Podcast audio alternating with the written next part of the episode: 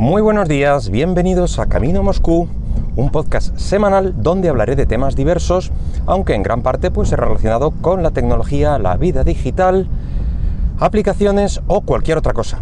Este es el podcast número 114 del miércoles 6 de noviembre del 2019 y hoy vamos a hablar de ciberseguridad. Mm, concretamente va a ser de, de su enemigo, de los ciberataques. Este lunes ha habido una serie de, de ataques, digamos, o ciberataques sufridos por grandes empresas de nuestro país como Everis eh, o la propia cadena SER. Se trata de un ataque similar al que hace algún tiempo, eh, al sufrido hace algún tiempo eh, por el famoso e infausto WannaCry, que recordemos en 2017 afectó a varias empresas tales como Telefónica, Iberdrola o Gas Natural. En este caso, hablan de que puede tratarse de, virus llamados Ryuk o eh, Bitpaymer, aunque eh, lo común en estos eh, ataques, en el pasado del WannaCry y en este actual del, lunes, es que se trata de virus de la misma familia de ransomware como la, propia palabra dice, pues eh, ransom, ya sabéis, eh, es pedir un rescate por, tus propios datos. Cuando eres, eh, o tu equipo, mejor dicho, eres, es infectado con uno de estos virus de la familia de ransomware, pues lo que hace es que coge la información más o menos sensible, lo que entiende o lo que para lo que está programado ese virus, cifra con un fuerte algoritmo. Eh, en este caso ha sido con RSA 2048 y AES 256 y el procedimiento habitual es que pide un rescate eh, en alguna criptomoneda, normalmente bitcoins, pues para recibir, eh, para que te envíen la clave de desencriptación. En principio este tipo de ataques pues no compromete la seguridad de los datos ni, ni los roba ya que solo quedan bloqueados a la espera del pago de este mismo rescate. ¿Cómo nos entran estos, estos virus maliciosos? Bueno, pues hay varias vías. Eh, lo normal es que se reciban por correos de phishing.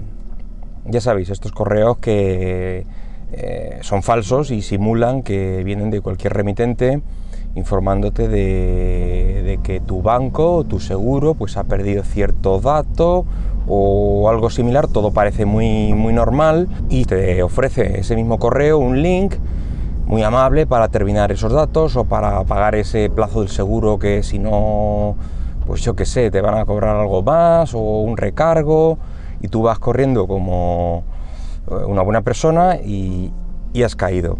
Además la, página suelen suplantarla eh, bastante bien. La verdad es que supongo que entrarán a, la web original, le harán un clon y, sobre eso trabajan. Eh, aunque esto del correo no suele ser la única vía para que te entren estos virus. La verdad es que eh, en, los correos de, phishing también puede venirte pues links a páginas maliciosas o algún fichero adjunto, normalmente ejecutables, pero bueno, puede ser ejecutable, puede ser un fichero comprimido, y ahí es por donde te la cuelan. Otra vía pues puede ser la propia red de ordenadores eh, que alguien haya sido infectado y dentro de una organización, y por eso se ceba este tipo de virus en las organizaciones eh, o en grandes empresas, pues eh, de uno a otro va saltando el, virus a través de agujeros de seguridad de, de la propia red o del el sistema operativo Windows. Normalmente ya digo que hay de todos los tipos, pero como es el más extendido, es el que más, más virus eh, tiene. Como digo, pues aprovecha estos agujeros mm, para replicarse y propagar por todo el sistema de la red eh, de la compañía atacada.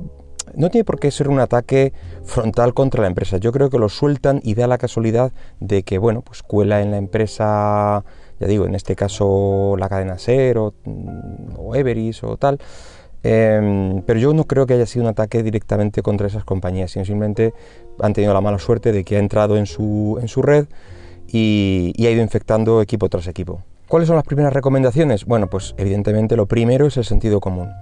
No abrir cualquier cosa que recibes por correo y sobre todo si hay dudas de, su procedencia. Eh, nunca, nunca usar un ejecutable eh, recibido por email. Ya digo, nunca.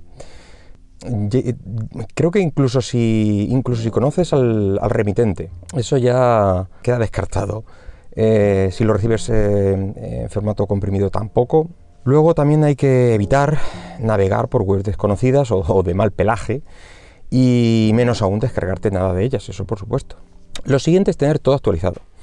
Eh, primero hablo del sistema operativo, pero también las aplicaciones que usas.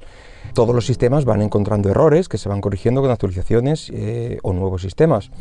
Y por eso me da, eh, me da, bueno, entre risa histérica y un poco de miedo cuando veo que grandes corporaciones o incluso entidades públicas aún funcionan con Windows 7 o incluso XP y lo que es peor, conectándose a Internet a través de, Internet Explorer, que es un auténtico coladero, ya lo era en su momento, pero es que es un software que, Microsoft ha abandonado y ha rogado que dejen de utilizar, pues aún así, eh, ya digo que hay mm, no una ni dos, muchas empresas que, pueden tener eh, problemas por, por, esto precisamente, por, por seguir utilizando ese navegador porque se les hizo una aplicación que solo funcionaba ahí y pues mire, que la actualicen y tal, pero es que no es la mejor manera de, trabajar utilizando software eh, antiguo.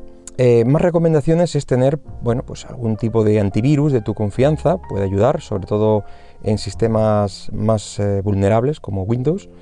Eh, bueno, además en el Windows 10 ya tiene un, sistema antivirus bastante decente. Luego, pues tener copias de seguridad actualizadas de tus datos y asegurándote de vez en cuando de que eres capaz de, abrirlas. Aunque hay algunos de estos virus que están realmente bien hechos, hay que reconocer que, son software mm, pues bastante currados y, lo que hacen es primero mirar si tienes eh, copias, si tu sistema está haciendo copias de seguridad y también afectar a esas copias.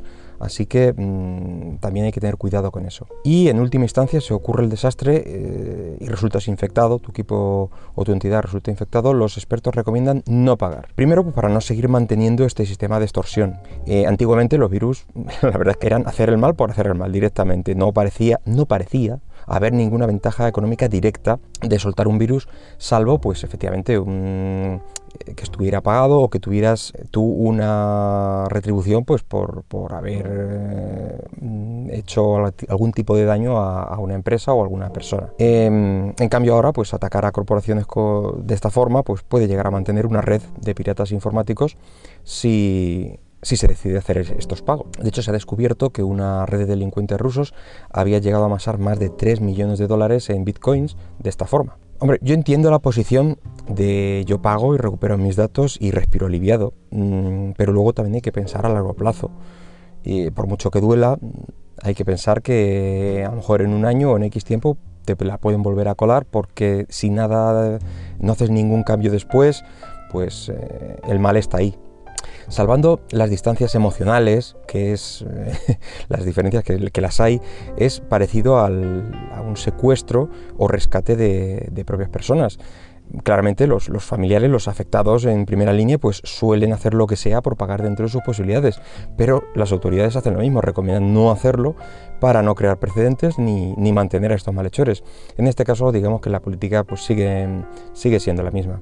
Eh, decir que, que INCIBE que es el Instituto Nacional de Ciberseguridad, pone a nuestra disposición un servicio de descifrado de ficheros de forma gratuita.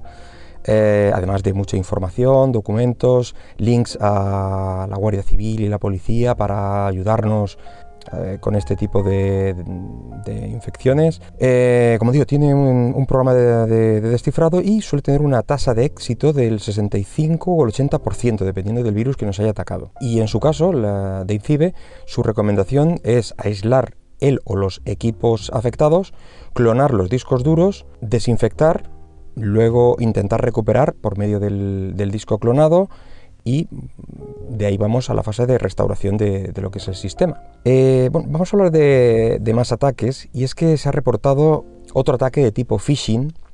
En este caso eh, viene por SMS eh, en nombre de la empresa de correos de aquí de España, indicando que algo así como que tu paquete ha sido retenido en aduanas y no podrá entregarse si no se abona un euro. Y la verdad es que este lo conozco de primera mano porque yo mismo recibí ayer este SMS. Pues al principio la verdad es que te lo crees. Y como en mi caso en concreto siempre suelo tener algún paquete por ir rondando, pues la verdad es que no me extrañó demasiado. Además, mm, ayer mismo, ayer mismo recibí un paquete de, correos, lo cual me hacía pensar que ese, mm, ese envío o ese virus que envía estos correos extraños debe tener de alguna manera contacto o acceso a, los datos de, correos, porque me resulta, me resulta un tanto extraño. O sea que algo tiene que tener eh, alguno de los ordenadores o de la red que recoge los, los, teléfonos de los que vamos a recibir un paquete en ese día o en esos días y nada, mm, te lo te envía esto y ya digo que, en principio parece todo muy normal, sobre todo si estás a la espera de algo, de algún paquete. Pero luego hay cosas que, que te mosquean. Eh, lo primero que te extraña es el link. Muy, sí, algo de tracker, no sé qué. Que por cierto, lo abrí el link con tomando mis precauciones eh, y ya no, funcionaba. Debe ser que pues, el dominio lo habían tirado o lo que sea. si no, pues no sé, no sé si hubiera caído o no, me extrañaría, pero bueno, nunca, nunca digas de este agua no beberé. En este caso, la, la mayor sospecha pues viene porque no había ningún número de seguimiento ni nada para facilitarte información de tu pedido. Es decir, era como muy genérico, mm, no hacía referencia a nada. Lo siguiente es que la cantidad que solicitaban para aduanas era la verdad que demasiado baja para lo que suele ser una aduana. Si te piden un euro, lo normal es que eh, el objeto a recibir es muy pequeño, y si, pequeño y, me refiero a barato, poca cosa. Eh, y si es así, normalmente no entra en aduanas. Entonces, lo uno se contradecía, no sé, me pareció un poco raro y luego ya me puse a investigar y encontré que, desde octubre o finales de octubre se está recibiendo eh, ataques y, SMS de este estilo. Eh, pero aún así, ya digo, no sé qué hubiera pasado, a lo mejor hubiera caído con todo el equipo, por mucho que diga yo aquí. Eh, así que, pues, mucho cuidado y os remito al primer punto de las recomendaciones. Lo primero es sentido común eh, dar revueltas, pensar si eso tiene sentido. Es decir, si por ejemplo recibes un correo de una empresa de seguros a la que no estás suscrito o un banco que no tienes ningún trato con él, pues no abras nada, ningún link de los que te dé, ni abras ninguno de los eh, zips o ejecutables que te, que te manden diciendo que es cualquier cosa que va a facilitarte algo o alguna oferta o nada, no se te ocurra porque lo más probable es que sea algo de este estilo. Y bueno, nada más por hoy. Espero que el podcast haya sido de tu agrado y si lo deseas puedes dejarme algún comentario por Twitter en arroba camino Moscú. Venga, hasta luego.